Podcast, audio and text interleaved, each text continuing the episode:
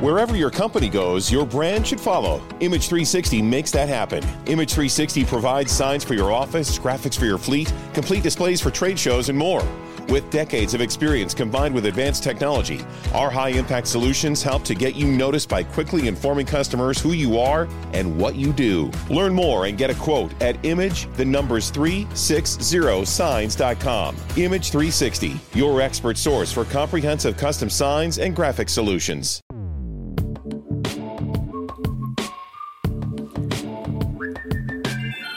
Saludos intrépidos.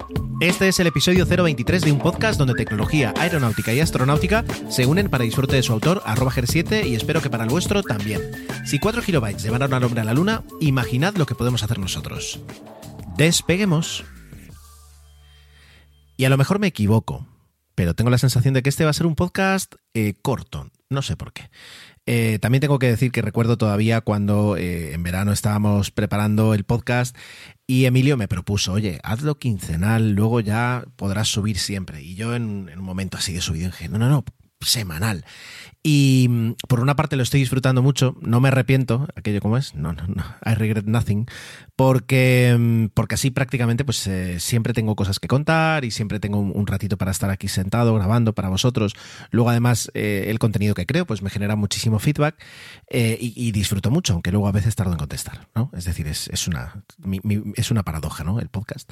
Em, pero es verdad que a veces se pasa la semana y de repente digo, ostras, hoy, hoy me, han, me lo han tenido que recordar, me dice mi mujer, oye, es sábado por la noche, ¿no vas a grabar el podcast? Digo, ostras, pues sí, sí, sí, sí, voy a ello. Y aquí estoy grabándolo y muy contento. Todo esto para hacer la parte parroquial. Y he dicho que el podcast iba a ser breve. ¿Es, un, es, ¿Es una paradoja o no lo es? Venga, vamos con la tecnología.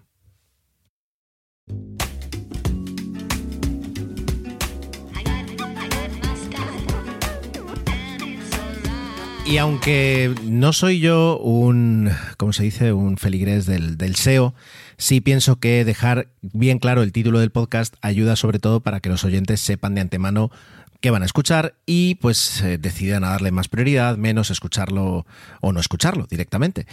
Eh, de, no, de no tener un título tan exhaustivo, mi, mi podcast, eh, con cada episodio, esto hubiera sido como, como Emilio los viernes, una miscelánea, ¿de acuerdo? Porque realmente lo que voy a, os voy a contar, la semana pasada redes sociales sí entraba dentro de lo que es tecnología, esto, esto va, va, un poquito por el borde, ¿vale? Así que permitidme, eh, pues este no es un off topic, pero casi, ¿vale?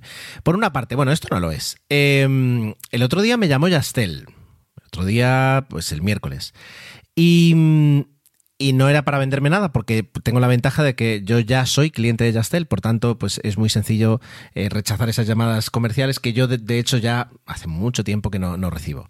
Será porque soy de Yastel. eh, pero me llamaron para ofrecerme primero me ofrecieron subir por 4 euros de 100 a 300 o de 100 a 600, no, la verdad es que no lo sé, eh, megas de velocidad. Nosotros en casa tenemos 100 megas. Y yo le dije amablemente que no me interesaba porque porque la verdad es que, o sea, en casa pues lo utilizamos eh, tres de los cuatro, bueno, en realidad cuatro ya. Los cuatro que estamos en casa, con mayor o menor edad, eh, utilizamos de alguna forma constantemente casi Internet. Y, tenemos varias cosas conectadas, quiero decir, es un uso exhaustivo. Y 100 megas no, no, no creo que sea, el embudo no es el, el, el, tubo de 100 megas de, Internet, el embudo es el router que da Orange que no es que sea mejor ni peor que el resto de routers. De hecho, yo creo que dentro de todo es mejor. Desde luego es mejor que el que teníamos con, Movistar. Ofrece, por ejemplo, conexión a 5 gigas, eh, 5 GHz, ¿no? Eh, pero ese es el embudo. Entonces, eh, 100 megas a mí me va muy bien. Y, y, de hecho todo el mundo que luego a veces te dice, no, me he puesto un giga, me he puesto, y digo, bueno, pues bien, pero yo lo utilizo bastante en casa y, y 100 megas no, no, es un problema, ¿no? Eh, a lo mejor no lo compartís. Y si no lo compartís, eh, al final del podcast os daré eh, la dirección de milcar.fm barra intrépidos, donde también podéis encontrar los medios de contacto y conocer los otros programas de la red.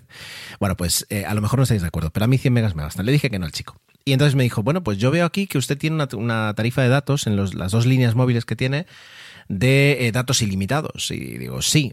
Y le, interesaría reducir y, así pagar menos. Y la verdad es que en su momento estaba muy contento con tener datos ilimitados. No me tengo que preocupar de tener la aplicación instalada para ver cuánto llevo gastado.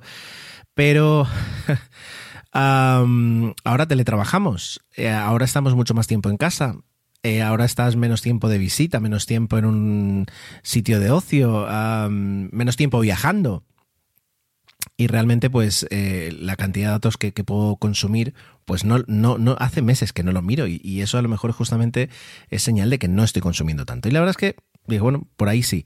Y me ofrecieron 20 gigas para una línea y 15 gigas para la otra. Bueno, me parece que es, una oferta bastante. Y teniendo en cuenta que luego, además, porque no sé por qué, justamente yo me quedo con los 15, porque está así configurado como línea principal la otra, etcétera. Y, luego es verdad que con Yastel puedes mover los gigas de un lado a otro y prestarte y no hay problema. Entonces dije, bueno, pues 35 gigas entre dos, digo, debería dar. Y, y aunque cambien mucho las cosas, pues debería dar también. Así que acepté. Y, y luego además me ofreció si, aceptaba tener una, permanencia de 12 meses, reducirme el precio del paquete de Orange TV a la mitad. Y ese paquete cuesta 15 euros y me lo dejaba por 7,50. La cuestión, y todo esto os lo cuento porque ¿Por qué os cuento esto? Voy a hacer un paréntesis. Os cuento esto porque tengo muchas ganas de contárselo. Esto y lo siguiente. Y me he cruzado con muy poquitas personas porque además, eh, primero es lo que toca, ¿no? Es decir, no ver prácticamente a nadie. Y luego las personas que me he podido cruzar cuando salgo a pasear así con la familia, em, pues claro, es decir, eh, no les vas a soltar aquí la chapa de, ¿sabes que he estado haciendo estas cosas para pagarme? No, pues hablas de cosas más importantes, sino cómo está tu familia, por ejemplo, ¿no? Entonces tenía muchas ganas de contárselo a alguien y os ha tocado. Bueno, pues... La cuestión es que yo tenía la tarifa, yo tenía, yo estaba muy contento con Yastel y de hecho el podcast en el que analicé el resto de ofertas era porque en su momento dije, bueno, se me acaba el 12 de febrero la permanencia con Yastel. Eh, ¿Por qué sé que es el 12? Pues no lo sé, pero para esas cosas tengo memoria. Luego voy al supermercado y vuelvo sin la leche. Eh, y, estuve mirando alternativas y la verdad es que no encontré. Y dije, pues eh, me fui a Yastel en un buen momento con una muy buena tarifa, porque por 59 euros tenía fijo, eh, fijo y fibra de 100 megas y dos móviles con llamadas y datos ilimitados. Oye, está bien, 59, yo creo que está muy bien, 59 eh, euros. Y a eso le sumo 15 euros de la televisión de Orange. Ya dejé claro en aquel podcast que en esta casa se utiliza mucho el zapping todavía.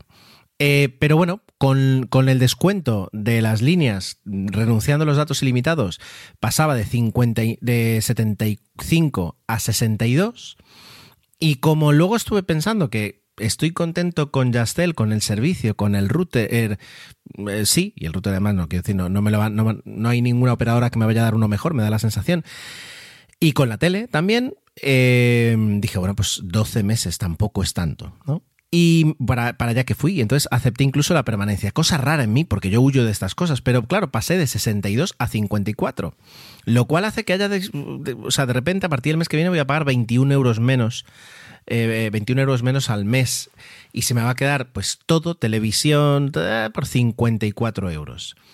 Y, le tuve que preguntar al chico. Bueno, primero le pregunté si dónde estaba la trampa. Quiero decir, em, de repente vais a renovar algo, me vais a quitar algo, yo qué sé. Es decir, el chico me garantizó que no. Y es verdad que luego, y, eso usted lo tiene muy bien. Yo supongo que es todo tecnología de Orange y los clientes de Orange también lo tendrán cuando terminas de hacer una contratación o cuando terminas de hacer un cambio, como hice yo, te envían un SMS con un enlace y el enlace abre una web personalizada para ti con lo que acabas de contratar, donde lo puedes revisar y está súper claro. Entonces, nada, estuve revisando y no vi nada, nada raro. Y le pregunté al chico, digo, pero esto, ¿por qué me lo hacéis? Si yo no he llamado para quejarme, ni he llamado para irme. Eh, y el chico, la verdad es que no sabía muy bien decirme por qué. Le había tocado la llamada, tenía que hacer la oferta comercial y se acabó. Entiendo que es más feliz sin, sin hacerse esas preguntas. Ah, pero bueno, entiendo que era porque justo dentro de dos semanas eh, se acaba la permanencia y de esta forma pues me tienen atado un año más. Perfecto, estaba mirando y son 300 euros lo que tendría que pagar si me voy, que me parece una barbaridad, pero bueno, va decreciendo mes a mes, así que si en seis meses de repente pasara algo, pues eh, por ciento y poco euros. Y teniendo en cuenta que voy a ahorrar 240 euros de, al año, pues oye, mm, me, merece la pena.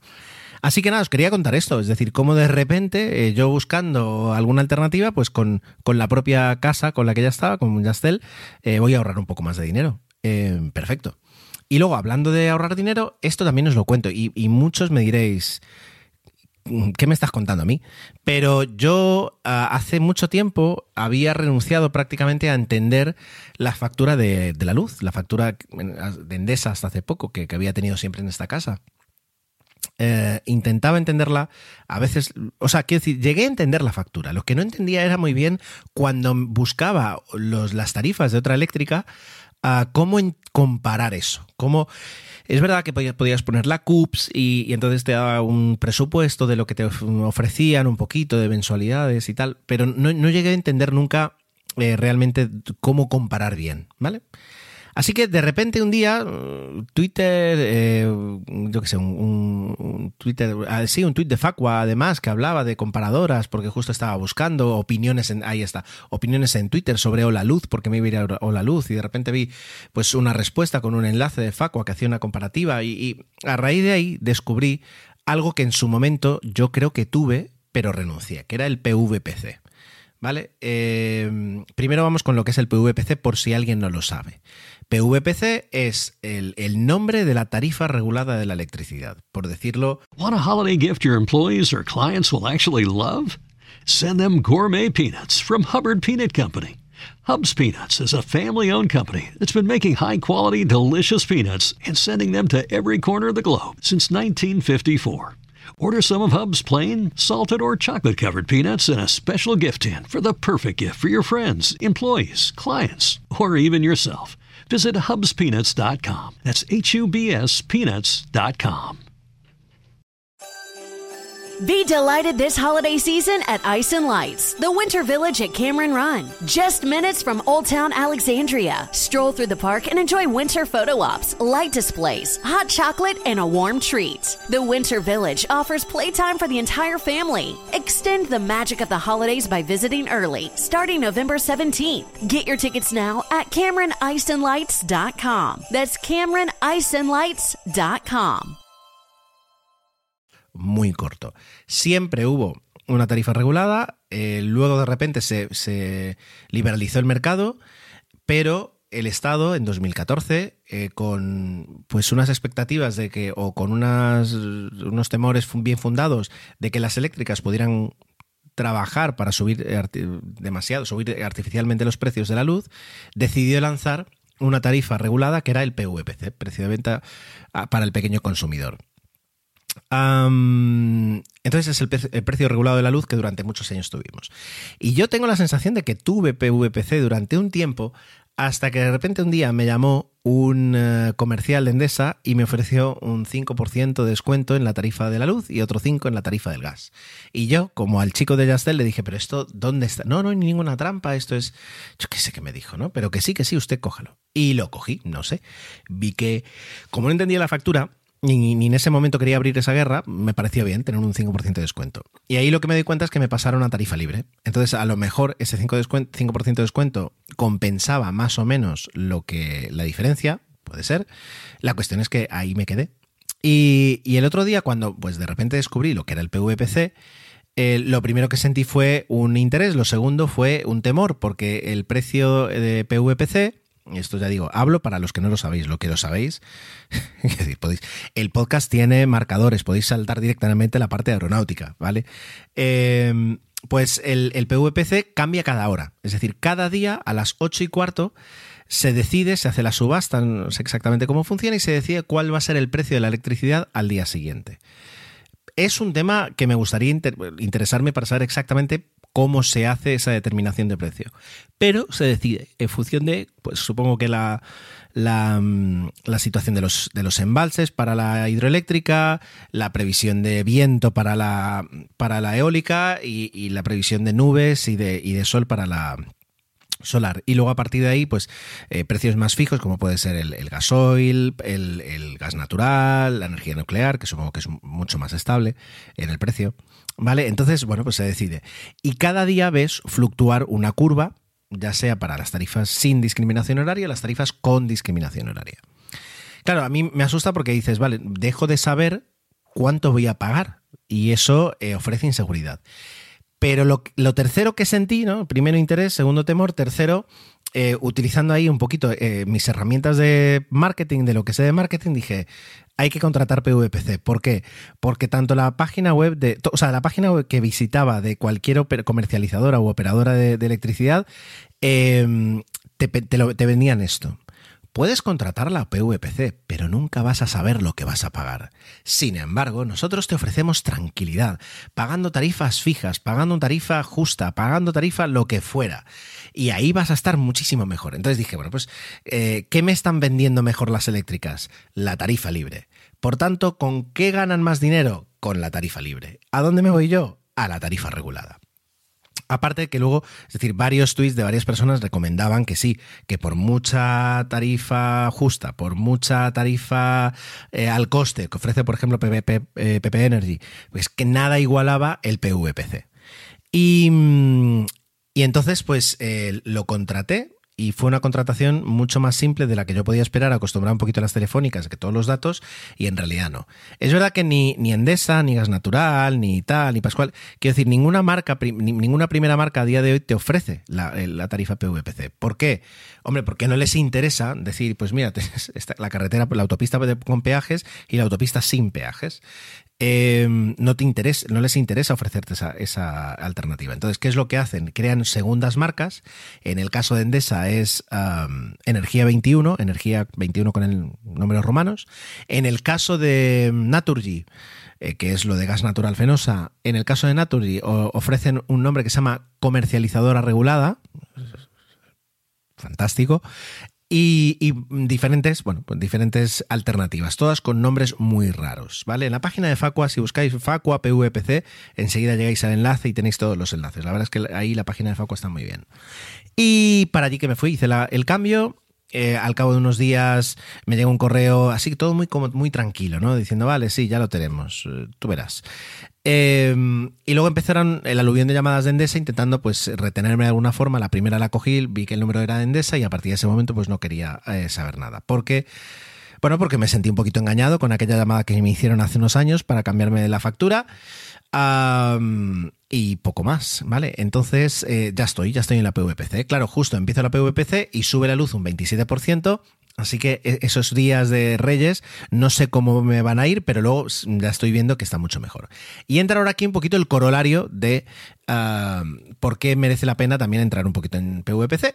Y es porque Red Eléctrica de España, que no es Red Eléctrica Española, es Red Eléctrica de España, ¿de acuerdo? Tiene una página web y una aplicación, que la aplicación es muy buena, eh, donde eh, constantemente te muestran eh, datos, de acuerdo, que le interesa, aquí está, ¿ves? Curva de precios PVPC.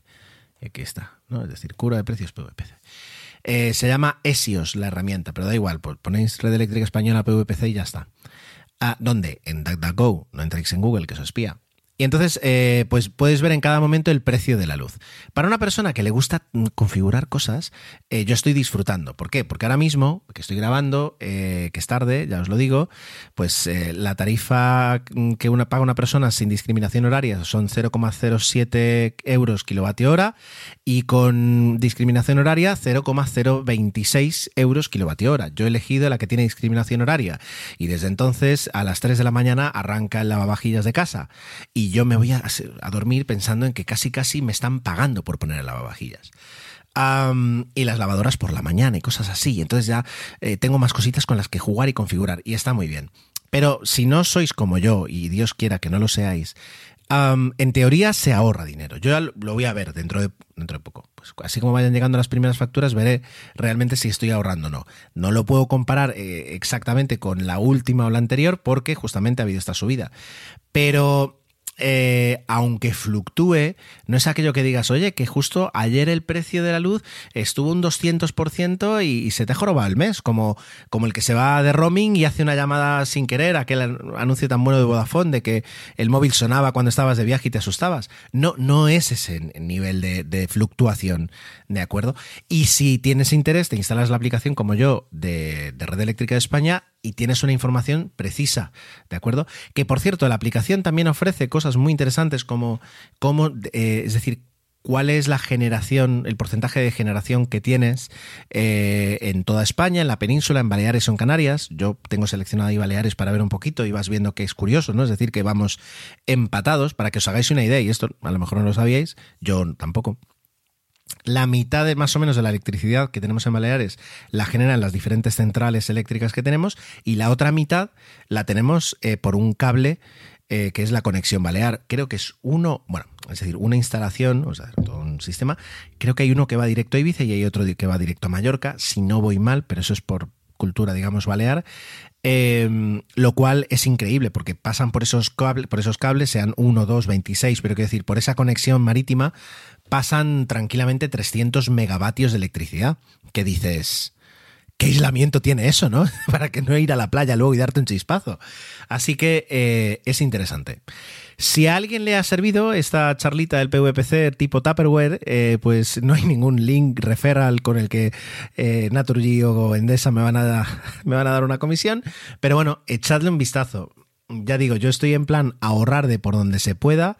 Ah, creo que es un momento de ahorro sin renunciar a nada, simplemente pues apretando las tuercas que podían estar un poquito flojas. Os puede interesar. Pasamos al siguiente tema.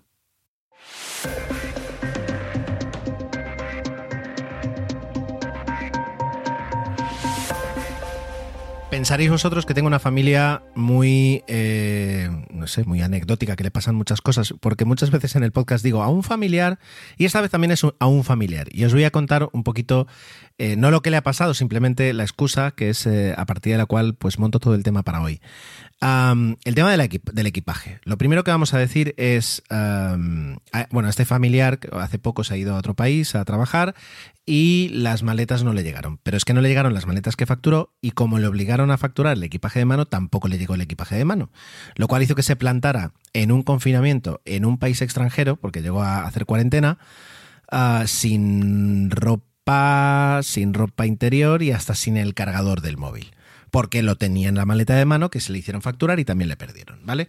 Entonces, esto me, ha hecho pensar, bueno, ahora mismo no, la gente no está viajando mucho y es una lástima. Yo creo que todos tenemos, yo al menos tengo unas ganas enormes de viajar y tan pronto pueda y eh, diseñaremos un viaje a la medida de las circunstancias económicas y, para allá que nos iremos, porque bueno, a mí me, gusta mucho. Eh, de hecho, durante mucho tiempo tuve el, proyecto de hacer un podcast de, viajes, lo que pasa es que luego pues me di cuenta que no, no, no iba a cuajar, ¿no? Pero sí, sí, que me hubiera gustado.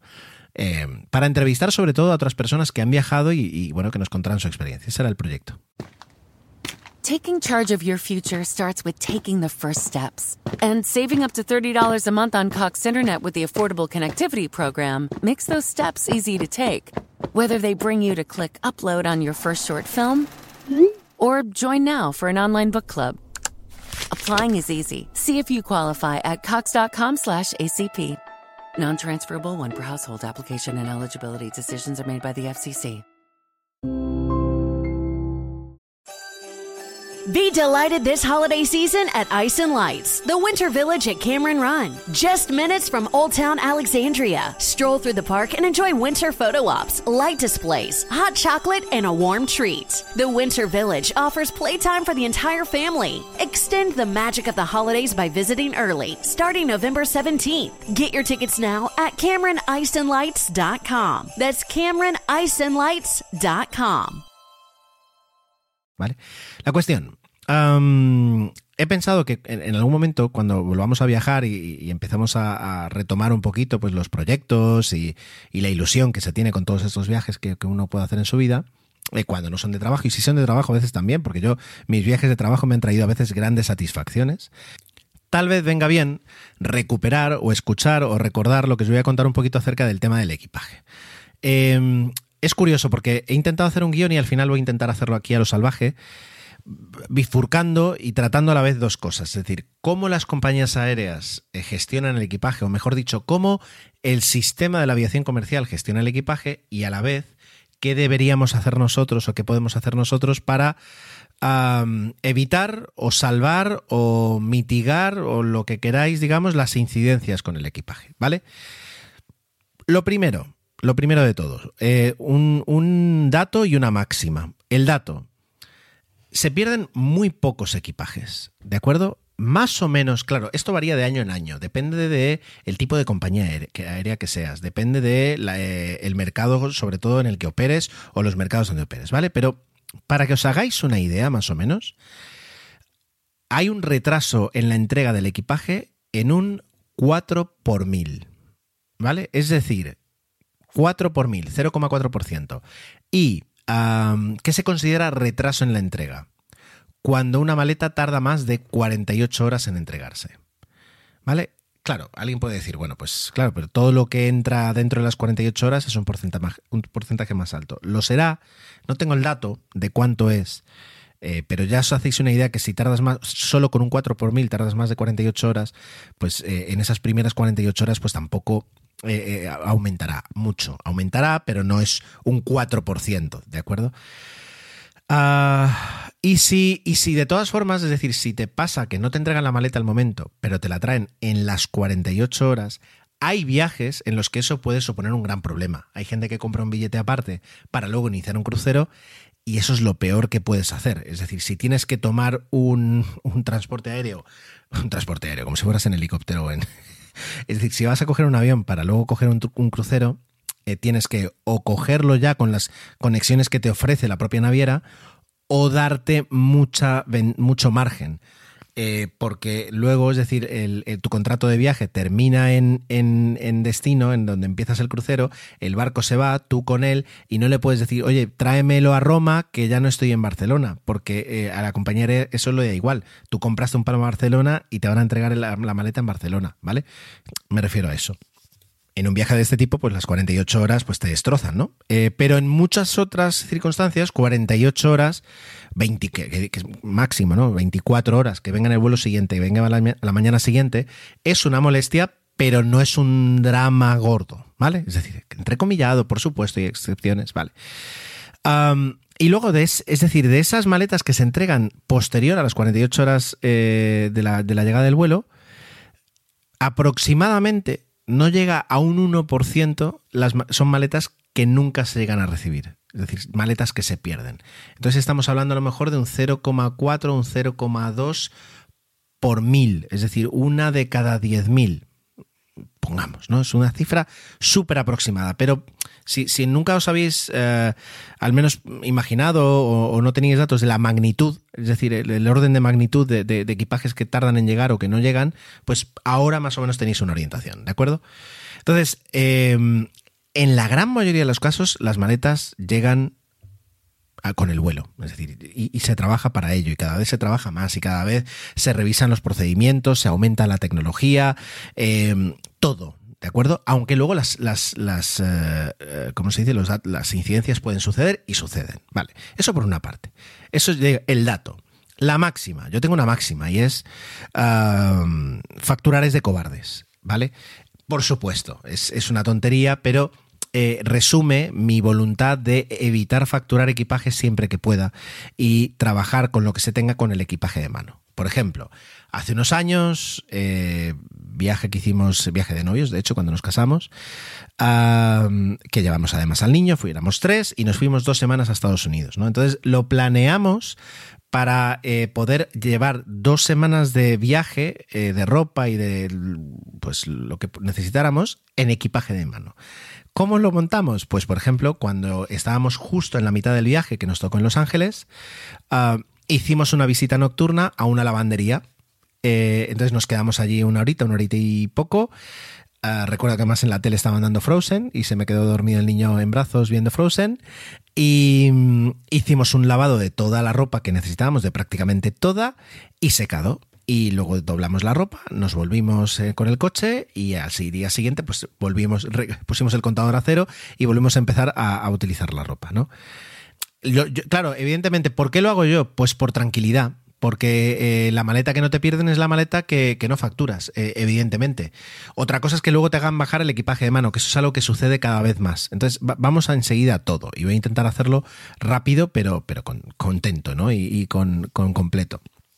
Entonces, si tenéis que facturar equipaje, digamos, hay tres niveles de, equipaje y vamos a ello. Es decir, está el equipaje facturado, el equipaje de mano y el equipaje, que no es equipaje, y, el bulto personal. Que bulto es un término del sector en castellano desde que yo empecé hace muchísimos años que siempre me ha hecho gracia. Usted puede llevar un bulto. Y hasta a veces en redes sociales se han hecho las típicas bromas, que os podéis imaginar soeces, que llegaban un poquito de destiempo y que no, no, llegaban a hacer gracia, ¿vale?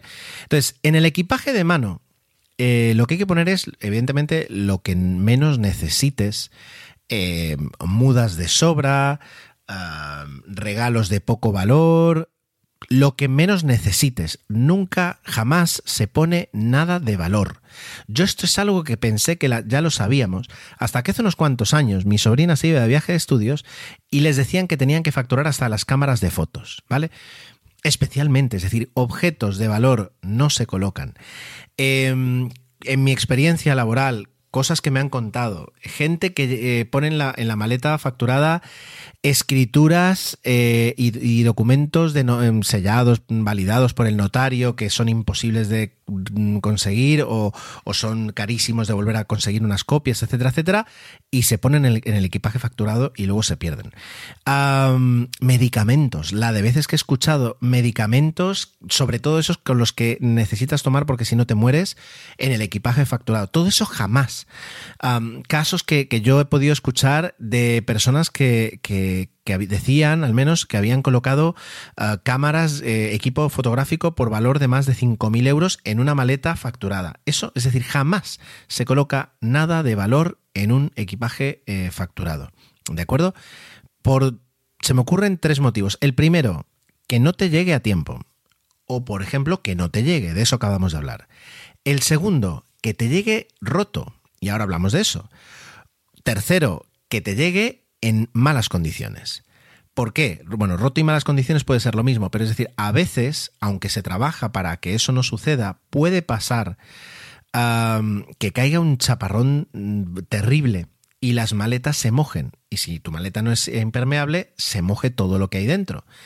Claro, enseguida uno pensará, en el carrito que lleva las maletas, en de camino al avión, la lluvia, que la mojen. Puede pasar, pero también ha pasado a veces que se han inundado los patios de equipajes de una terminal por una, rotura de una tubería o por la propia lluvia y las maletas están en el suelo esperando para ser cargadas y en ese impasse pues pasa, es decir, porque están apoyadas en el suelo, en un sitio donde normalmente es seco, ¿vale? todo eso puede pasar y llega en mal estado. Claro, si la ropa te llega mojada, pues bueno, pues lavadora y más o menos bien. Eh, pero como tengas ahí unos documentos o unas fotos eh, viejas, es un peligro, ¿vale? lo segundo es que las, las maletas eh, cada vez, o sea, cada vez se intentan tratar bien. Pasa lo peor a veces. Y a veces todos hemos visto vídeos de cómo se tratan mal. Eso son, por supuesto, excepciones, pero puede pasar, pero son excepciones. Aún así, los aviones cuando aterrizan, a veces aterrizan y dan un buen golpe. Y las maletas a veces van en contenedores, pero a veces van, digamos, almacenadas a granel en la bodega, dependiendo, bueno, muchas cosas, de muchas cosas. Y también pegan un golpe. Y a veces tú colocas una maleta y luego van cuatro maletas encima, porque para eso está la bodega, para colocar equipaje a veces a granel. Y a veces pasan el contenedor. Entonces, si de repente colocas pues el, jarrón de la abuela y le van a colocar 100 kilos de maletas encima, mmm, ¿vale? Entonces, en el equipaje de facturado se pone lo que menos necesitamos. Es decir, casi casi aquello de que si lo perdiéramos mm, nos quedamos tranquilos. Ocurre a veces que la gente se va tres meses a vivir a un país y, y pone, yo qué sé, pues las camisas más valiosas en el equipaje de facturado porque no le caben en el equipaje de mano. Y ahora vamos al equipaje de mano.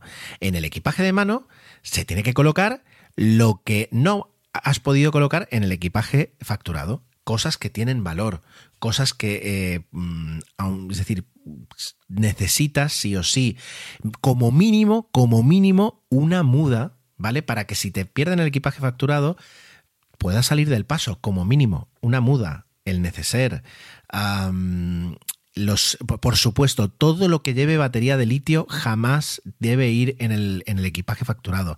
Le dedicaremos un podcast en exclusiva a las baterías de litio para que veáis el, verdadero riesgo que hay. Los que me escucháis en su momento en tecnologistas lo sabéis, ¿de acuerdo? Pero es que realmente hay un riesgo muy gordo con las baterías de litio. Entonces, tienen que viajar en el equipaje de mano. ¿Qué pasa? Alguien dirá, que si van en el equipaje de mano de repente ya no hay riesgo. Sí hay riesgo, pero si de repente en el armario que llevas arriba o en tus pies empieza a salir humo, hay tiempo para intentar actuar, pero como sucede en bodega, para cuando salte la alarma, eh, a lo mejor ya es tarde, ¿vale? Esto es así. Ah, y entonces eh, ahí vamos conformando un poco el equipaje de mano. Algo de muda, neceser eh, y lo que, no, lo que tenga demasiado valor para ir abajo. Y lo tendremos con nosotros. En el, el equipaje de mano, por supuesto, pasa igual que con el equipaje facturado. Va con candado. Eh, ha habido casos de gente que se baja del avión y alguien en, durante el vuelo, porque ha, puesto la maleta en un lado o porque se ha echado a dormir, Uh, viene alguien, abre el equipaje, abre el armario, mm, se pone a toquetear tu equipaje de mano, se lleva la cartera, se lleva el móvil o se lleva la cámara de fotos y tan tranquilos. Y para cuando te das cuenta, estás en el hotel. Y ya ahora, como demuestras que te lo han robado en el avión? Es casi imposible. ¿De acuerdo? Eh, y, claro, si tú estás en un avión y de repente ves que alguien se pone a rebuscar entre, entre un equipaje en el armario de arriba, nadie le pregunta, oiga, ¿esa maleta es suya? Porque das por hecho de que lo es, porque eso es algo que sucede. Entonces, el equipaje de mano y el equipaje facturado con un candadito. ¿Que será un candadito mierden? Vale, si nadie te está diciendo ahí que pongas un smart lock, pero eh, lo importante es que ya desincentiva mucho el que alguien quiera hurgar entre tus cosas, ¿de acuerdo? Y por último, nos vamos a el bulto de mano que es, vamos a, mentalizarnos todos a visualizar todos esa mochila de padres que vende Decathlon por 3 euros, que siempre habréis visto a gente que la lleva y casi siempre son padres, porque tiene como el tamaño específico para colocar las cuatro cosas que siempre te puede pedir tu hijo. yo tengo dos de esas. Y, y es una maleta muy pequeñita, es una mochila de 10 litros de capacidad, pero que da para colocar, puedes atreverte a lo mejor a media muda pues muda de ropa interior, muda una camiseta, un, un desodorante si quieres. Es decir, algo como decir, si tengo que pasar la noche en el hotel, mm, tengo algo, ¿no? Perfecto. Uh, baterías de litio, dispositivos electrónicos, cargadores. Eso tiene que acompañarte porque es a veces de lo que te va a salvar de un problema. Es decir, si llegas y tienes que dar tus datos de contacto, eh, leñé, ten el teléfono y ten el cargador, ¿no? Por supuesto y luego toda la documentación y todas las reservas y todo lo que te hayas imprimido relativo al viaje. Ha pasado gente que llega y tiene el pasaporte en el equipaje de mano y el equipaje de mano le obligan a facturarlo. ¿Y qué pasa? Que no tiene pasaporte para entrar. Es un drama. Y aunque la compañía se ponga como loca a intentar traer la maleta cuanto antes, no puedes entrar al país. Por tanto, eso no puede ir en el equipaje de mano. Tiene que ir en ese bulto pequeñito, riñonera grande, si me apuras, ¿no? Las cuatro cosas básicas eh, que te permite eh, salir del paso en cualquier país, ¿vale?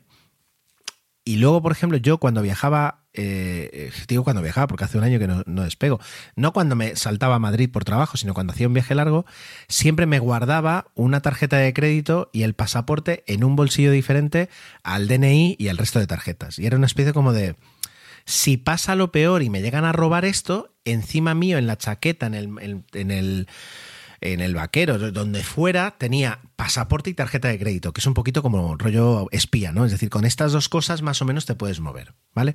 Entonces, ¿por, qué, ¿por qué esta diferenciación entre bulto y equipaje de mano? Porque muchas veces ahora eh, el equipaje de mano hay que facturarlo. Es así, hay que facturarlo y hay que bajarlo abajo. Y entonces, a partir de ese momento, se, convierte en un equipaje facturado más, en una maleta facturada más, o a veces incluso peor. Porque aunque las compañías aéreas eh, trabajan para no, que para que no suceda, para, para no hacerlo, a veces incluso, y a mí me ha pasado, me han bajado un equipaje de mano sin etiqueta. Y eso es lo más grave que puede pasar. Porque si se pierde, es realmente complicado encontrarlo. Sin embargo, con una etiqueta siempre va a ser mucho más fácil, evidentemente. ¿Por qué? Dos cosas más y ya termino.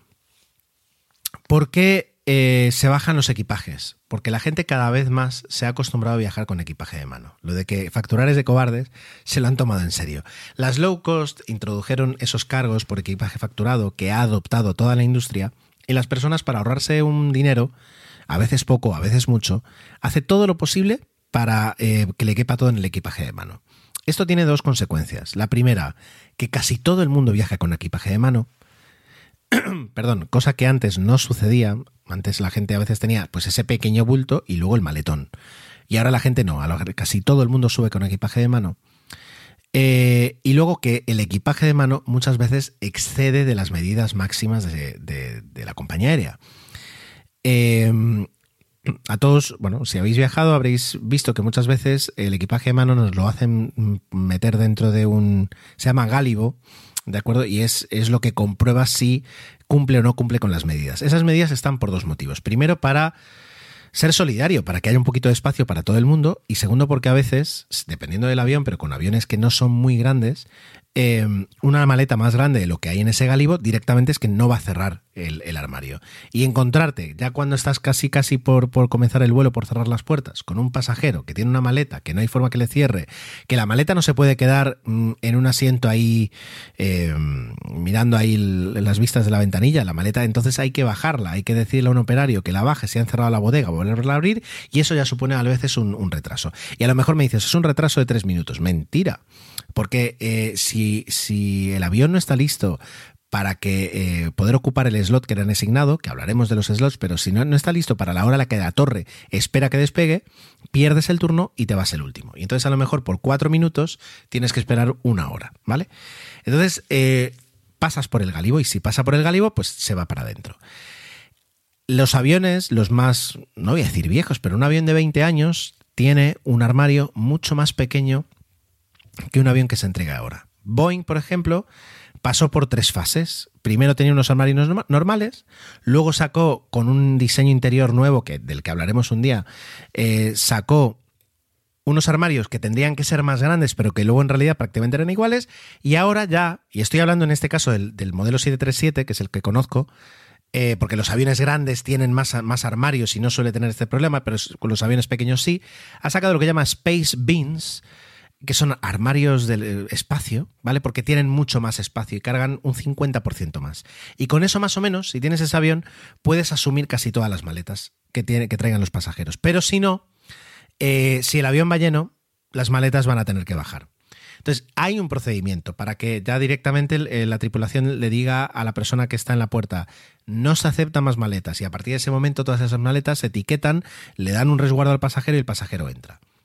Pero luego hay mil motivos eh, por los cuales no entra la maleta en el avión o directamente si tienes una conexión entre un vuelo y otro, la maleta no llega a conectar, ¿de acuerdo? Podríamos hablar, yo creo que ya se está quedando largo, eh, podríamos hablar de eso, pero a lo mejor lo hacemos otro día. Y así ahora nos centramos en lo segundo que, que os quería decir, y es, entonces, ¿qué se puede hacer para, para, evitar un riesgo? ¿no? Es decir, para dejar la maleta lo mejor identificada para que si se pierde se encuentra. Si tienes una maleta muy original, genial, porque va a ser más fácil siempre encontrarla. Lo primero, asegurarte que cuando se factura la maleta, el facturante, que si es profesional lo hará, distribuye los códigos de barras en diferentes partes de la maleta, ¿vale? Eh, os fijaréis la próxima vez que voléis que cuando le ponen la, famosa etiqueta en la asa, aparte de ponerle la etiqueta en la asa que ya tiene varios códigos de barras, la propia etiqueta sale con dos eh, códigos más pequeñitos y esos códigos los, puedes, los colocan en diferentes partes de la maleta.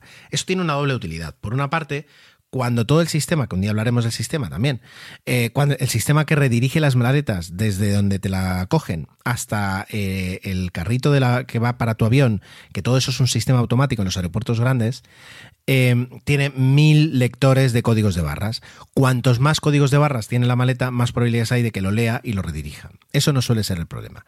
Pero si por el motivo que sea la etiqueta se suelta, se engancha con otra durante el vuelo, se pierde, etcétera, etcétera, y, te, y la maleta sale sin etiqueta, el hecho de que haya otros códigos de barras con el mismo, con el mismo código de referencia va a permitir que luego alguien la encuentre y diga, ah, aquí hay un código, pum, lo lees.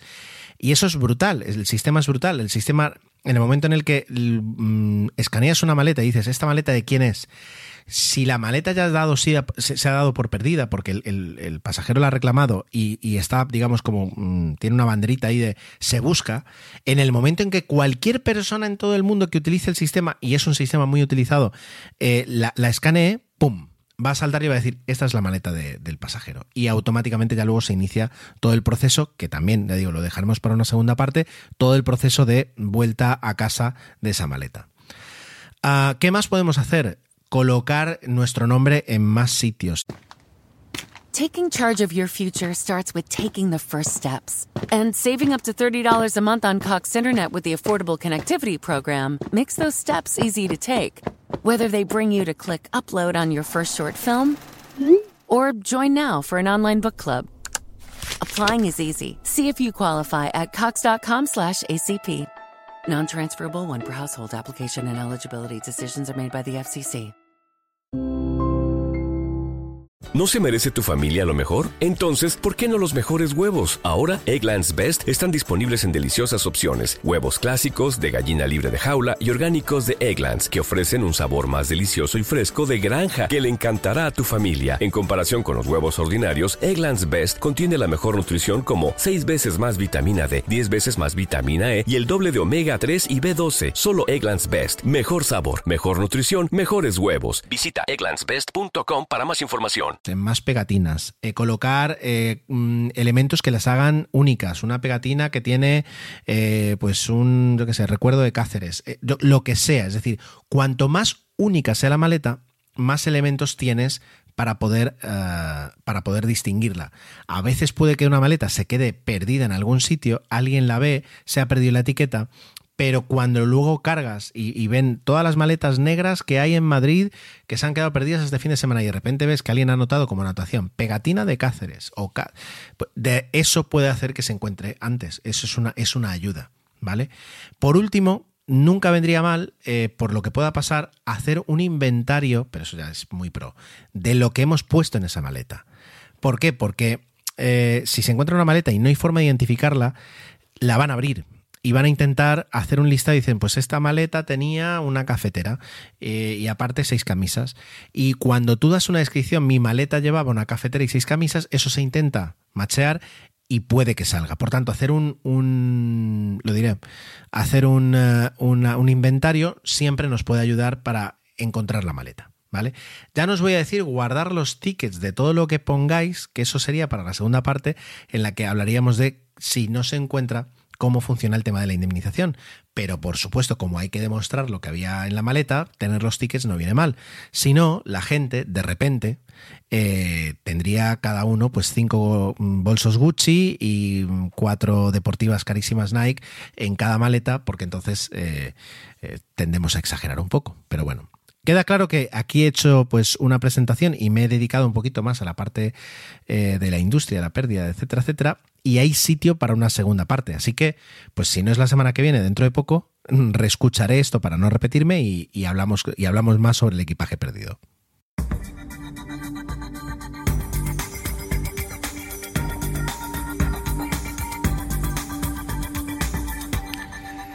Ahora me doy cuenta que lo que os voy a contar también hubiera cabido, si quisiéramos, en, la parte de aeronáutica, ¿vale? Em, justo la semana pasada, cuando grababa con Santi la sección de, astronáutica, de Astro, ese mismo día Virgin Orbit había conseguido, o el día anterior, Virgin Orbit había conseguido pues, eh, realizar con éxito su segundo lanzamiento de su cohete, el, launcher, el One Launcher poniendo incluso ya en órbita unos CubeSat, unos satélites pequeñitos, pequeñitos de la NASA para, para, bueno, por un proyecto educativo. En realidad no es que la NASA dependiera ni mucho menos de esos, de esos, de esos cohetes, de esos satélites, pero bueno, fue un voto de confianza. La NASA está haciendo eso, está dedicándole mucha confianza a las empresas privadas que están intentando eh, poner en órbita cohetes y desplegar servicios de, de, puesta en órbita de, cargas comerciales porque le interesa, cree, es muy interesante para ellos el tener alternativas para lo que necesiten, ¿de acuerdo? Entonces, eh, Virgin Orbit conseguía poner en órbita su One Launcher, ¿vale? ¿Y esto qué significa? ¿Qué diferencia hay entre lo que, lo que os conté con de Astra hace unas semanas? Al principio del podcast estuve hablando y cada tanto hablamos de Rocket Lab. Bueno, ¿Qué tienen en común? Pues tanto Rocket Lab como Astra como eh, Virgin Orbit, las tres, y bueno, y, PLD Systems, la española, las cuatro, van a por los satélites pequeños, a por el mercado de los satélites pequeños. La pregunta es, ¿hay tanto mercado? pues no lo sé. A veces la oferta crea demanda. Bueno, no lo sé, por supuesto, no, aquí no soy un sabio. A veces la oferta crea demanda pero luego pues también habrá competición, habrá luego con aglomeración de empresas, habrá alguna que quebrará, yo qué sé, es decir, puede, puede pasar de todo. Pero para un mercado global, contar con cuatro empresas que te dedican un cohete para este tipo de cargas, tampoco es que haya una saturación, ¿de acuerdo? Vamos a ver luego, es decir, evidentemente, dependiendo de la inversión que se haya hecho, cuál consigue recuperar con, el mercado y con las, con las ventas que consiga, ¿vale? Eh, eso es lo que tiene en común. Ahora, ¿En qué se diferencia? Pues hay una diferencia brutal, porque tanto, eh, Rocket Lab como Astra como PLD Systems, las, las tres despegan desde tierra con un cohete entre comillas, convencional, porque ya digo que convencionales además son última generación, con recuperación, con eh, del propio cohete, etcétera, etcétera, la primera fase, bueno, de todo. Pero son cohetes que nos podemos hacer la idea. Ahora bien, Virgin Orbit tiene un punto diferencial y es que no despega desde tierra. Eh, el, cohete, el Launcher One, eh, comienza su andadura a 900 kilómetros por hora y a 12.000 metros, 12.000, 10.000, 11.000, 12.000 metros de altura. ¿Por qué? Porque despega desde el ala izquierda de un Boeing 747. Entonces, eso hace que sea más espectacular si cabe, un 747 lanzando un cohete que se pone en órbita. Es muy chulo. Ah, tiene unas, unas ventajas, tiene unos inconvenientes y vamos a entrar un poquito en ello. Ahora, antes de hablar de ello, es un hito. Bueno, es un hito y lo que se está diciendo que es como hito es que es por primera vez un cohete de combustible líquido se pone en órbita desde, eh, desde un avión. Bien. ¿Y por qué se hace esa, esa, diferenciación? Porque desde el año 90, una empresa que era Orbital, Orbital Science, que luego fue Orbital ATK y luego ahora la ha comprado Northrop Grumman, que es uno de estos gigantes de la industria aeroespacial eh, estadounidenses que viven de mil contratos militares y algunas cosas también civiles esa empresa en el año 90 puso en marcha su propio cohete que hacía exactamente lo mismo. Y además también era un cohete muy pequeño que llevaba un tipo de carga similar.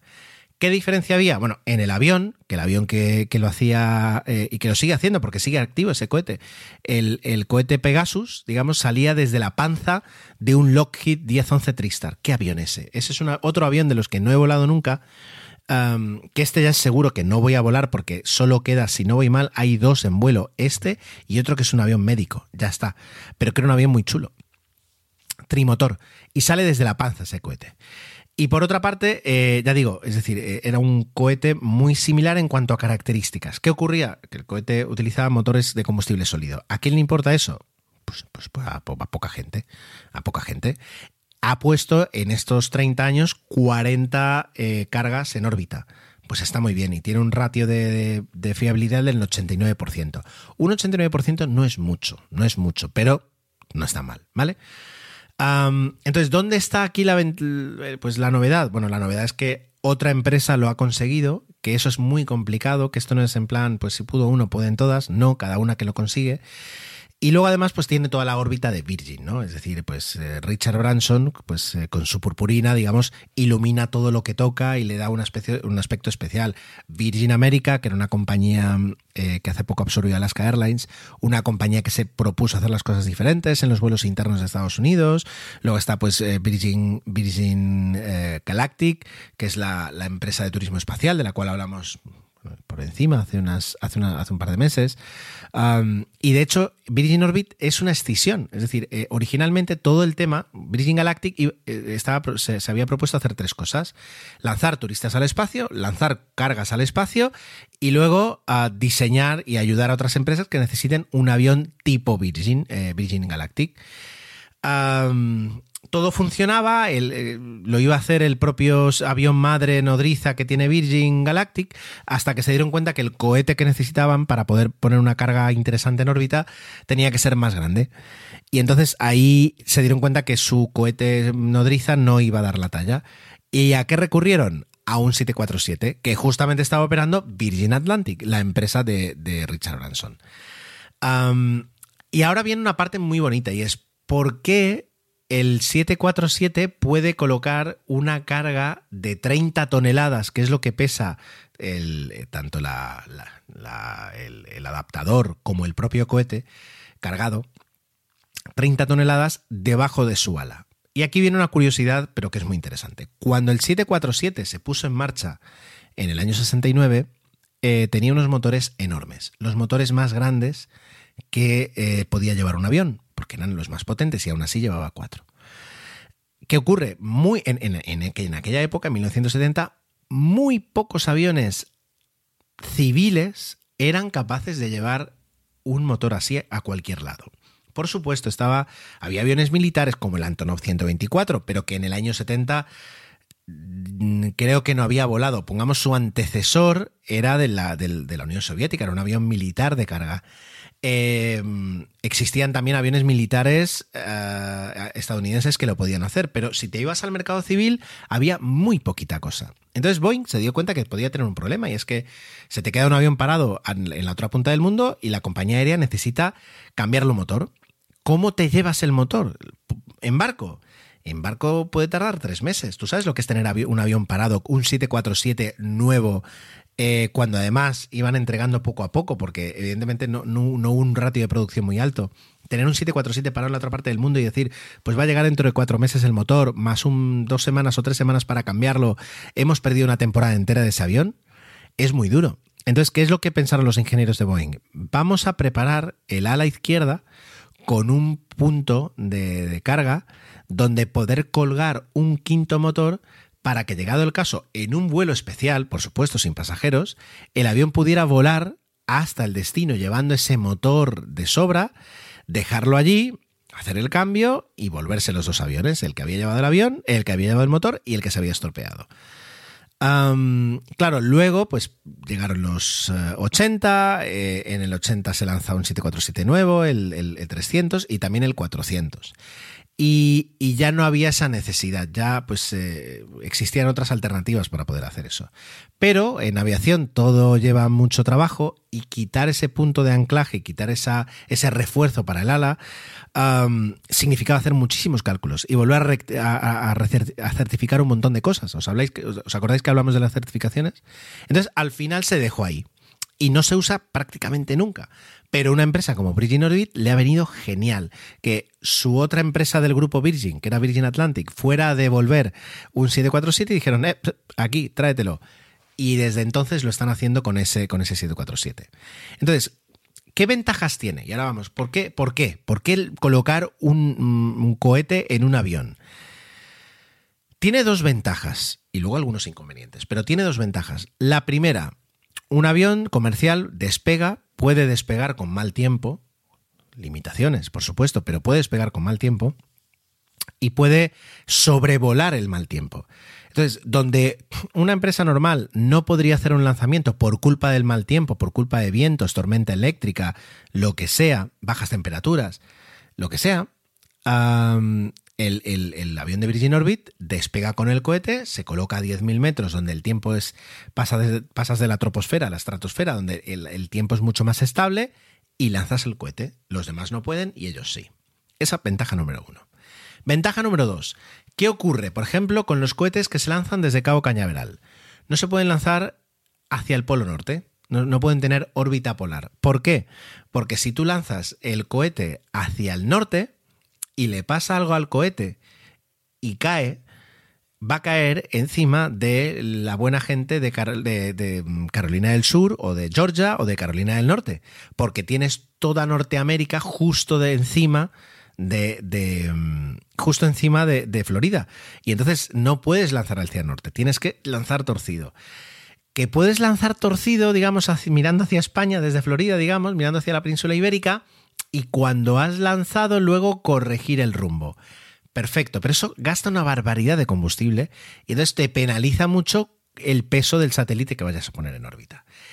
La ventaja de ir en un avión, evidentemente, tú puedes despegar desde Cabo Cañaveral, puedes despegar desde Los Ángeles, puedes despegar desde el Reino Unido, desde Japón, desde Sudáfrica, desde donde necesites, te vas al mar o a un desierto eh, y lanzas el cohete en la dirección exacta en donde lo necesitas. Entonces, eso es otra ventaja, lo veáis como lo veáis. ellos ofrecen esa, esa alta disponibilidad y esa versatilidad que no tienen las otras compañías. Luego estas otras, es decir, que tienes que colocar, eh, lanzar cuatro satélites desde Japón. Bueno, pues arreglas el tema. A ver, papeleo, imaginaos, ¿no? Pero es mucho más sencillo decir, mira, yo llevo el avión, eh, llevo mi equipo, lo preparamos todo y en un par de semanas el avión está eh, volando, lanza el cohete y luego nos venimos a casa y se acabó.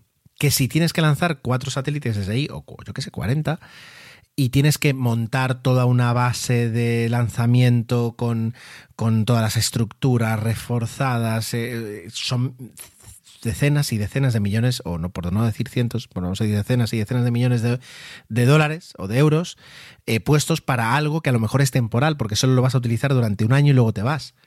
Llegas con el avión, pim pam pum, y te vas. Y es mucho más sencillo. Entonces, esas son las ventajas. Las desventajas, hombre, el cohete tiene unas dimensiones y tiene una capacidad y es muy complicado aumentar, hacer más grande. En el caso de Orbital, con su Pegasus, crearon el Pegasus XL, eh, que alargaba un poco el tamaño del Pegasus original y fue bien. Pero en el caso de Virgin, hacer un cambio de medio metro del cohete o de 20 centímetros más de grosor significa volver a revisar, certificar que el avión pueda volar correctamente. Es más complicado en ese aspecto progresar. Luego, la carga está limitada. Nunca vas a poder ah, preparar o pensar en una versión heavy, en una versión pesada de tu cohete, porque, porque no hay tu tía, porque también el 747 tiene limitaciones, por muy bueno que sea, tiene limitaciones del peso que puedes subir, ¿de acuerdo? Y, bueno, luego en realidad está el coste, es decir, aquí tienes también un coste fijo, el, avión hay que mantenerlo, eh, no puedes, no puedes eh, volar o no puedes sobrevolar según qué zonas, quiero decir, eh, no, no, tienes 100% de versatilidad, y luego tienes un equipo de mantenimiento del avión, un equipo, de un equipo del cohete, bueno, tiene, tiene también sus dificultades, pero ahí está. Al final da lo mismo. Uses un avión, un, paracaídas, lo que quieras. Lo vayas a hacer como lo vayas a hacer, lo importante es el precio final. Y ahí es donde no sabes exactamente lo que te va a costar. Es verdad que, por ejemplo, el, avión de Orbital, la, iniciativa del cohete Pegasus, originalmente parecía que iba a ser muy barato y al final los últimos lanzamientos se cree que más o menos costaron unos 60 millones de dólares cada uno. Para que os hagáis una idea, por esa pasta hablas con Elon Musk y te pone un Falcon 9 no para lanzar 500 kilos o 400 kilos, que es lo que lanzaba el Pegasus, y también el Launcher One de Orbital, de Virgin, sino que te pone 5, 6 y 7 toneladas en, en órbita. Entonces dices, por 60 millones, ¿a dónde voy? Rocket Lab habla de 12 millones y se espera que Virgin ande por ahí si quiere conseguir clientes y de momento tiene algunos clientes. Ahora, la duda que leí el otro día es el desarrollo tan gordo que ha hecho Virgin para desarrollar el cohete, para luego intentarlo con su propio avión nodriza, para luego darse cuenta que no traer un 747 y hacerlo con el 747, toda esa inversión, esos cientos de millones, se van a recuperar cuando uno de tus atractivos es justamente que llevas la etiqueta de baratito, de lanzamiento de satélites pequeños baratitos? Pues no lo sé, vamos a ver. De momento, si tenéis una carga de hasta 400 kilos eh, y la queréis lanzar en órbita, pues eh, Virgin Orbit te lo hace sin ningún problema dentro de unos meses cuando ya se ponga en marcha.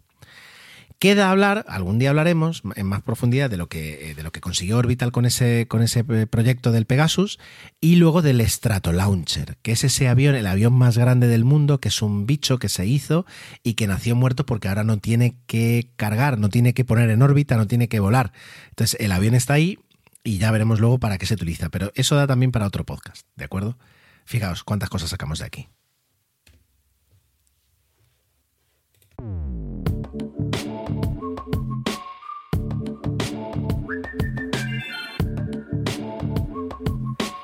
Y esta semana sí, esta semana sí hay algunas cositas que me habéis enviado que tengo muchas ganas de responderos. Muchas veces respondo a ver, dos cosas. Respondo a veces a, a, las cosas que me comentáis, aunque luego las traiga al podcast.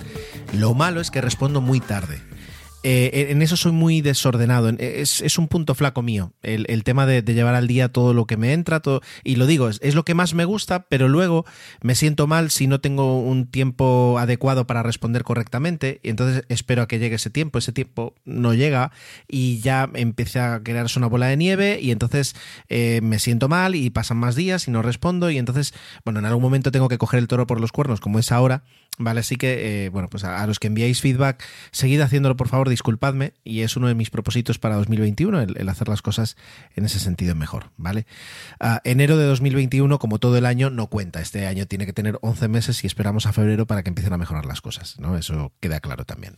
Bueno, vamos, vamos allá con lo primero que recibí en, Twitter, en arroba G7, mi cuenta personal. un mensaje de Vi que es, bueno, el, usuario es un poco, digamos, críptico, así que no lo voy a decir por si acaso es alguien que disfruta en el, en el anonimato. Eh, pero bueno, me manda una foto de un, libro que además parecía recién, recién llegado. que el libro es The Complete Book of the SR-71 Blackbird. O sea, el libro completo de, del, del SR-71 y además dice The Illustrated Profile of Every Aircraft Crew and Breakthrough of the World's Fastest Stealth Jet. Vale, disculpadme, a, estas horas es el, inglés que tengo. A ver, claro, él me dice, bueno, aparte de que es eh, seguidor del podcast y que le gusta mucho y que y que gracias, ¿no? Que es un fan, que eh, da para un monográfico para el podcast. A ver, el SR71 es eh, da para un monográfico del podcast, desde luego, da para 15, para 20 y para 30 minutos. Es un avión espectacular, es un avión el primer adjetivo que me, que me, surge ahora a la cabeza es, es valiente. Es un avión que había que atreverse a hacer que había que conseguir hacer. Que si se tuviera que hacer ahora, yo qué sé, es decir, costaría 10 veces lo presupuestado, habría retrasos, habría. Y sin embargo, en aquel momento eh, se supo hacer y, funcionó. Eh, entonces, aparte de que, de que Mm, no solo fue un éxito en cuanto a que volaba y volaba bien, fue un éxito en cuanto a que supo cumplir su misión correctamente y además em, es precioso, es precioso. Yo he tenido la fortuna de poder ver y, digamos, tocar. he tocado un SR-71 eh, en Nueva York, en, el museo que es el, USS Intrepid.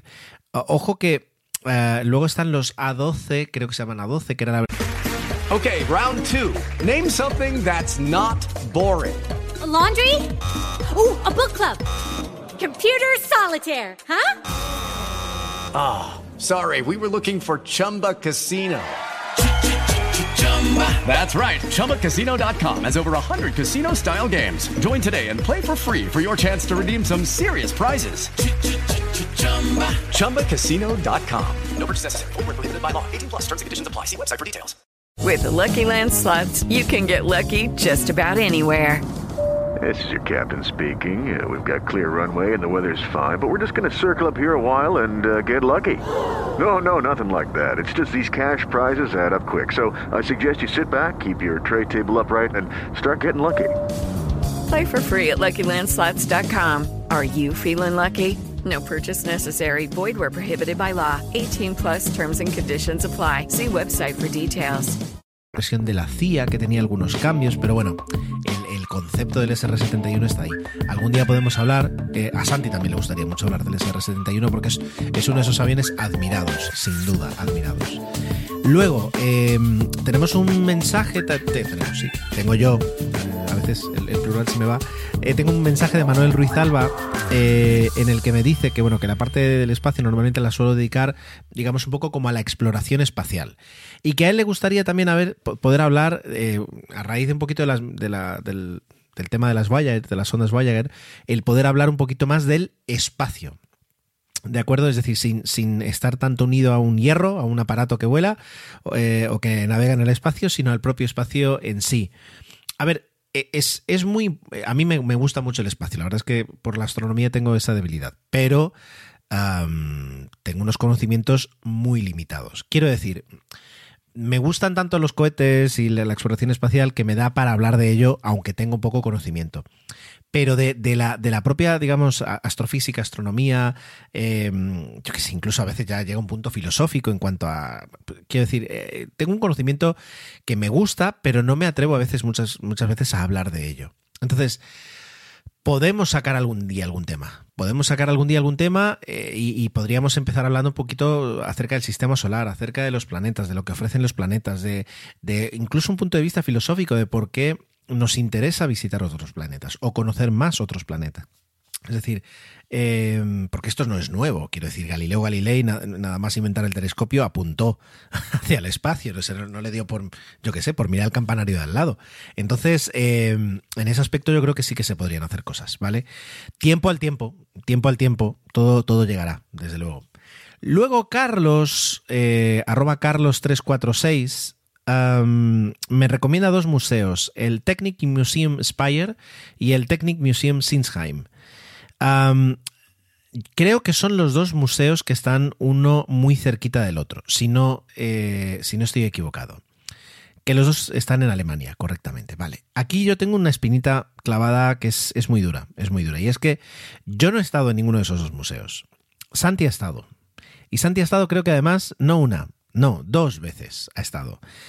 Em, eh, entonces, la próxima vez que tengamos una sección con él, le haremos. lo, que pasa es que escucha el podcast, entonces no, se lo puedo hacer trampa y ahora es tarde, ¿no? Pero le sacaré un poquito la, pregunta sorpresa eh, de, qué tal, qué tal es, fue su experiencia. Pero sé que espectacular, porque cuando volvió, volvió flipando.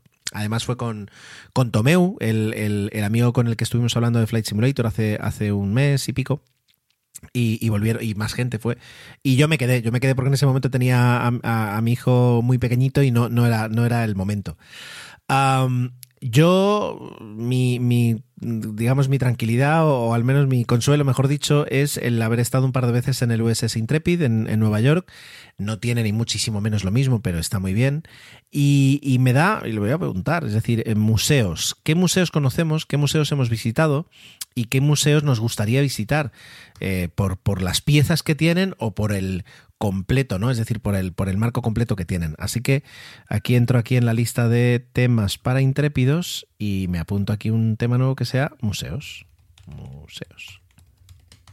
Genial, ¿vale? Así que, venga, apuntado. Y luego tenemos a Diego, eh, que en Telegram eh, contactó conmigo. En Telegram, por cierto, si alguien me quiere contactar, mis tiempos de respuesta no son mejores. Sigo, también soy un problema, o sea, soy terrible en Telegram, ¿de acuerdo? Pero es arroba ger700 porque arroba ger7 estaba ocupado y entonces puse dos ceros eh, por, que sé, por el podcast también, por 00 Podcast. Así que arroba ger700, ahí estoy, me podéis contactar. Diego me contactó, fue además el que me sugirió eh, que hablara mm, de, programas de fidelización, que es un tema. Y, desde luego, mm, hay blogs y él me pasó algunos enlaces que merece la pena, tengo que revisar con, calma para prepararme un, podcast, eh, porque hay muchísima gente en castellano y en inglés que, hablan de esto y que tienen un conocimiento ah, exhaustivo de cómo, ya no solo de los programas de fidelización, de cómo funcionan, etcétera, etcétera, sino de cómo sacar el mayor partido. Y eso es espectacular. ¿Vale? A mí me dio luego, es decir, para hacer un previo de, alianzas y, no he grabado esa segunda parte o esa segunda y tercera porque ya digo, da para, varios, para varias secciones del podcast el, tema de los viajeros frecuentes. Y a raíz de que yo estuve hablando hace unas semanas del tema de que me picó por ahí, de, de ser radioaficionado este verano, Diego me, recuerda un tema muy interesante que no hemos desarrollado todavía aquí, que es el tema del, del SDR, del Software Defined Radio. Si, si, os suena chino lo que os acabo de decir, lo voy a resumir un poquito, además con casi con las palabras de, Diego. Em, tú te compras por 8 euros en AliExpress o por 6 euros lo que pilles un dongle USB para ver la TDT en un portátil o en un ordenador, mejor dicho, ¿vale? Es decir, es un, apartito de hardware muy sencillo que viene además con una antenita pequeñita, la colocas eh, y con el software adecuado puedes ver los canales de TDT, ¿de acuerdo? Eh, y a partir de eso, si en lugar de utilizarla para, para el, propósito inicial, que era ver la TDT, em, a través de un software defines en qué frecuencia quieres que escuche ese aparato. Porque al fin y al cabo ese aparato lo que es es, un, es una radio, es decir, eh, es una radio que capta una frecuencia y la entrega al ordenador. Entonces, si tú tienes un software adecuado, tú le puedes decir, escúchame esta frecuencia y pásame lo que captes. Y a partir de eso, eh, por software, puedes escuchar muchísimas cosas. Es decir, puedes escuchar una infinidad de frecuencias y, puedes pasártelo muy bien. A ver, eh, por una parte, aquí el, único problema, digamos, es eh, la antena. Porque la antena que traen ellos, o sea, que traen estos aparatitos, normalmente es una antena, primero que es muy poco potente, disculpad, y luego que está centrada, orientada y, diseñada para captar las frecuencias altas de, de, UHF, de UHF de la televisión digital, ¿vale? Entonces, creo que son 800 megahercios o por ahí, ¿no? Es decir, son frecuencias determinadas y tú tienes una antena que debería ir bien para la TDT. Si quieres irte a escuchar otro tipo de frecuencias, eh, tienes que preparar y conseguir otro tipo de antena. Y eso es un poquito la pega, lo que puede hacer que eche un poquito para atrás. ¿Cuál es mi experiencia? Yo tengo un dongle TDT. Y de hecho, eh, eh, tengo desde hace mucho tiempo pendiente hablar de Flight Radar y una de las cosas que te permite Flight Radar es que si tú le aportas datos a Flight Radar, 24, Flightradar te da una cuenta business, que es una cuenta que está súper bien, valorada en 500 o 550 dólares al año, ¿vale? En la que tienes acceso a todos los datos, puedes hacer, no tiene ninguna limitación, es el, el el, rango más alto de cuentas que puedes tener en, en Flightradar 24. Y yo desde hace mucho tiempo eh, tenía un dongle conectado a un ordenador en el trabajo porque justamente se tenía que quedar siempre encendido y me tomé la libertad de, instalarme el pequeño servidor que, necesitaba Flightradar y empezar a darle datos, a, darle esos datos. ¿Qué ocurrió? Que era Windows y Flightradar, con muy buen criterio, decidió quitarme ese, eh, quitar el software para Windows porque funcionaba mal, se sincronizaba la hora. Entonces, durante un tiempo me quedé sin esa cuenta, la eché de menos y terminé comprándome una Raspberry 3 eh, modelo B y conectándole el dongle a la Raspberry. ¿Qué ocurre? Que claro, es decir, FlyRadar, ya lo, explicaremos mejor, eh, se alimenta de datos que emiten los aviones por radio en una frecuencia correcta eh, determinada. Entonces tú con el dongle eh, apuntas a esa apuntas, sintonizas esa frecuencia, recoges los datos y se los envías por internet a FlightRadar, ¿vale? Entonces funciona así. Claro, yo tengo un dongle y, en su momento estuve haciendo algunos experimentos con SDR. ¿Qué ocurre? Que SDR, software de SDR para Mac no hay mucho, y luego las pruebas que yo quería hacer eran en banda aérea y en banda aérea necesitabas una antena muy diferente a la que te trae el, dongle. ¿Por qué? Porque eh, banda aérea se mueve entre los 108 y 136 MHz y eh, el dongle está, la antenita del dongle está preparada para 800 eh, MHz, si no voy mal, ¿no? Lo que comentábamos antes. Entonces, no tenías una. Y además, luego, es decir, si encima tu antena es mala y estás dentro de casa, pues peor todavía, deberías tirar hacia el exterior. Pero se puede jugar y se pueden hacer de todas, de todo, de todo yo ya digo, es decir, podemos hablar un día más de, lo que se puede hacer con SDR. Si algún día me pongo a jugar, ahora que tengo ahí un Linux al que puedo acceder y, puedo intentar sintonizar otras, otras frecuencias, y seguramente luego me cargaré la conexión con FlightRadar y tenga que volver a, a instalar de cero todo, pero no pasa nada porque para eso es una Raspberry para poder jugar. Vámonos a Evox, eh, que en Evox además tengo que entrar episodio por episodio para que lleguen los comentarios porque no entran de forma automática y entonces a veces se me retrasa un poquito si no lo hago cada semana. La cuestión, Em, teníamos un comentario de eh, Finiesta Foto del episodio 020 en el que bueno, estábamos hablando de los aviones a los que yo quería ver, pues, me gustaría volar y ya sería tarde seguramente para poder volar, etcétera, etcétera. Y, respondía sin duda el A380. Mientras Emirates lo mantenga en, su flota, no pierdo la esperanza. Y luego he estado buscando otro feedback que leí en su momento que me llegó, digamos, al móvil, pero que luego fui incapaz, he, sido incapaz de guardarlo, ya veis, ¿no? Es decir, vemos dónde están los puntos de mejora, ¿verdad? en el que me, eh, también me, recordaban lo mismo. Es decir, Emirates, yo no sé si es que apuesta por el avión o no le queda más remedio que apostar por el avión, pero va a seguir manteniendo la 380 en su flota durante muchos años. Así que con que planees unas vacaciones con Emirates, eh, digamos, de transportista, sí vas a tener la capacidad de poder volar. Y yo, es verdad, me había olvidado de, la carta de Emirates. Así que, bueno, todavía espero poder volar en, una 380. Es un avión que la verdad es que me hace mucha ilusión y, sin embargo, pues no se dio y lo intenté, porque también por un par de, por un par de viajes de trabajo tuve ahí la opción de, tener que coger un vuelo, pero al final no, al final no salió, ¿vale? por cierto, y saliéndome un momentito de Evox, arroba Edgar Flyer guion bajo, me decía, acabo de escuchar tu podcast intrépido sobre la 300 y me acuerdo de esto. Dice, les queda cuerda para rato. Y mencionaba un tuit de UPS, que justamente además UPS lo ha borrado, no sé por qué, pero UPS ha, convertido, bueno, no UPS, sino que lo ha enviado a, una empresa que ha estado preparando una conversión de la cabina de la 300. Mencione, voy a hacer una mini, mención, ¿vale? Eh, todos los Airbus, desde la 320 en adelante, eh, tienen una cabina que es prácticamente igual. De forma que un piloto de una 320 se puede meter en una 380, que es un avión que es cinco veces el peso y que tiene cuatro motores y que lleva mm, pues eh, tres veces o cuatro veces más pasajeros y va a encontrar los botones, los fusibles, el regulador del asiento, el piloto automático, todo prácticamente igual. Hay algunas diferencias, pero muy mínimas. Eso tiene la ventaja de que un piloto puede pasar de una flota a otra con un curso mínimo. Y cuando es un curso mínimo, es mucho dinero que se ahorra la aerolínea. Sin embargo, el A300 y el A310, los primeros aviones de Airbus, no tenían esa característica. Eran cabinas más normales, porque además un día podemos hablar de, mira, me lo apunto como tema, fly by wire. Fly by wire. Son cabinas más normales, digamos, eh, y se han quedado muy atrás porque es un avión de los años 70. Entonces UPS a su flote de A300, que no es poca, la voy a buscar mientras os lo comento, eh, no sé si a toda su flota o al menos aparte, supongo que la de los mejores aviones, los que más años van a estar, les ha dado un remozado entero, ha renovado la cabina y le, digamos la cabina de pilotos dotándoles de los últimos sistemas de las de pantallas que donde pueden visualizar mucho más datos no recuerdo y, como se ha borrado el tweet pues no, lo tengo aquí eh, tan a, mano pero no recuerdo qué empresa, si una de las grandes, eh, ha proporcionado todo el software, todos los sistemas. ¿Eso qué significa? Que si una, si una empresa como UPS se gasta los millones de dólares en primero tener parado el avión y segundo eh, instalar un sistema nuevo en, la, en, sus aviones es porque no los va a jubilar, es porque como mínimo les puede quedar 10 años, 15 años, ¿vale? Para que os hagáis una idea.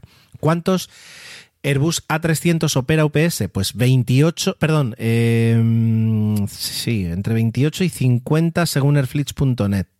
No sé si fiarme más de, de 28 o de 50, ¿vale? Diría que 50. No son pocos, no son pocos, sí, 50, 50 a 300. Ponle que a lo mejor se los instale yo que sea 10. Pues tenemos a 300 para, muchos años. Otra cosa es ah, que, tú puedas volar. Entonces es mucho más complicado que, puedas volar en un avión de cargo que en un avión como pasajero. Eh, en ese aspecto, desde luego. Vale, luego nos vamos, volvemos a iBox, aquí, Slalom.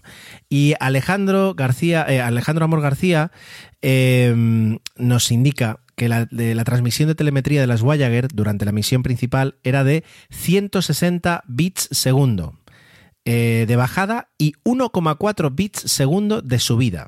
Eso al inicio de la misión. Fijaos, aquí no era nada simétrico. Dice, actualmente la tasa es mucho más baja debido a la distancia como bien dices, era reprogramable, pero se hacía en lenguaje ensamblador, con lo cual el código máquina que se ha de subir es muy pequeño. Por otro lado, el disco eh, que llevaba la Voyager es analógico y se puede escuchar con una aguja que porta la nave. Eh, para ese fin. La pusieron, eh, lo pusieron fácil para posibles alienígenas. Bueno, lo, de la tasa de, subida y de bajada es curioso porque es, mínima.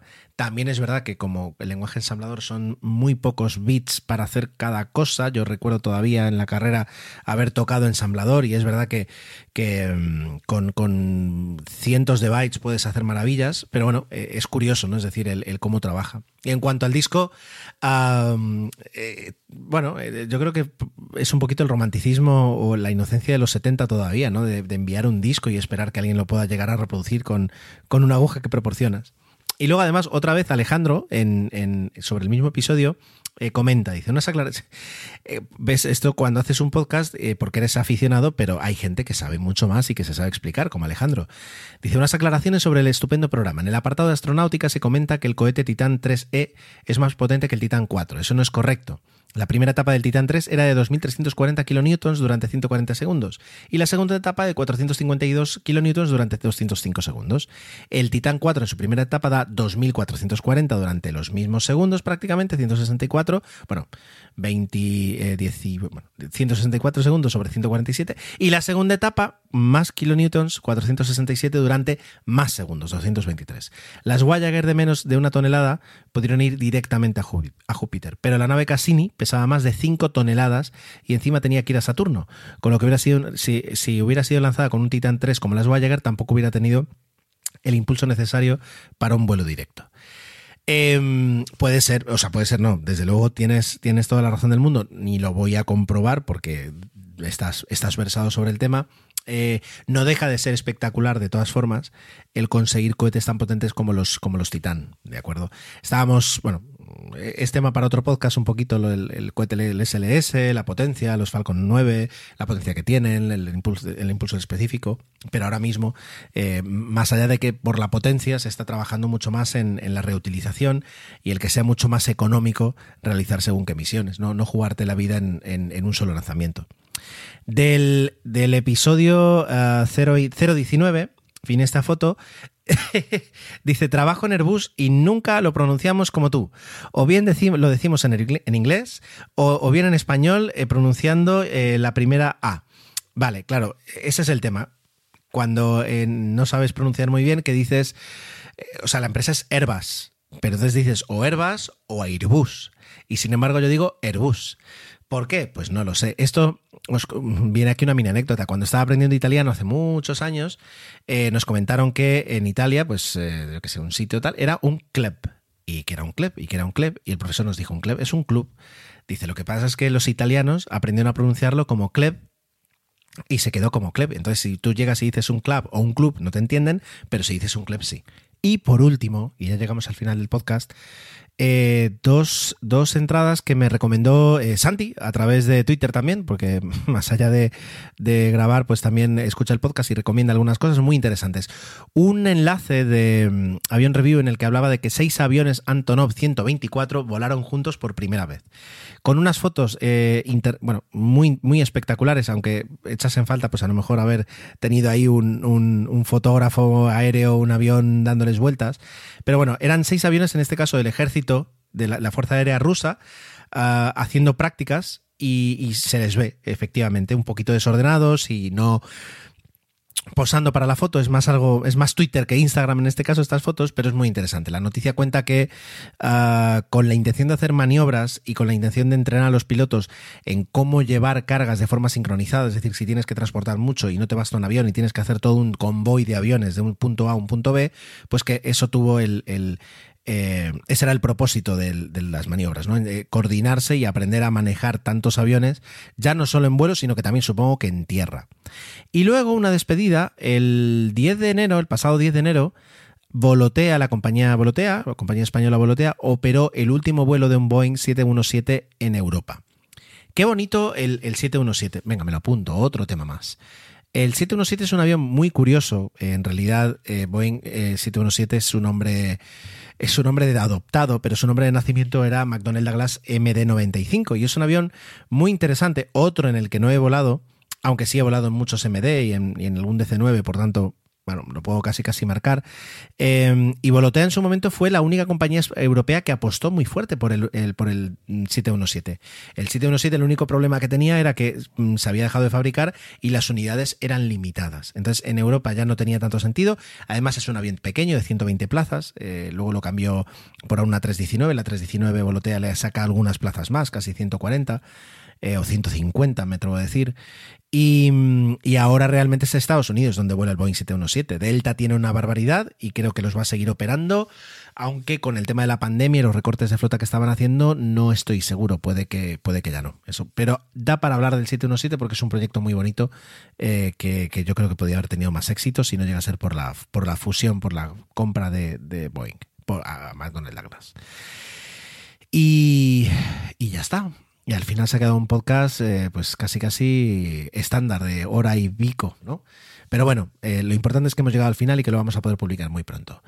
Eh, muchas gracias, de verdad, por el tiempo que habéis dedicado, ya no solo a escuchar este episodio, sino a aquellos que dedicáis tiempo a escribirme y yo soy tan ingrato que no os respondo enseguida. Eh, espero vuestros comentarios en emilcar.fm barra intrépidos. Ahí vais a encontrar, y espero hacerlo mejor, los medios de contacto del podcast, tanto mi cuenta personal como mi correo electrónico, y por supuesto también podréis conocer los otros, los otros programas muy interesantes de la red de, Emilio. Uh, nada más, nos escuchamos la semana que viene.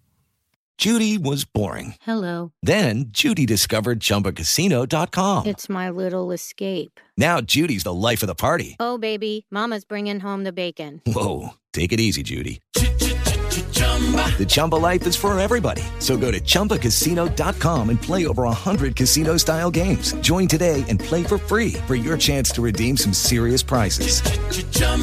ChumbaCasino.com. No purchase necessary. Void where prohibited by law. 18 plus terms and conditions apply. See website for details.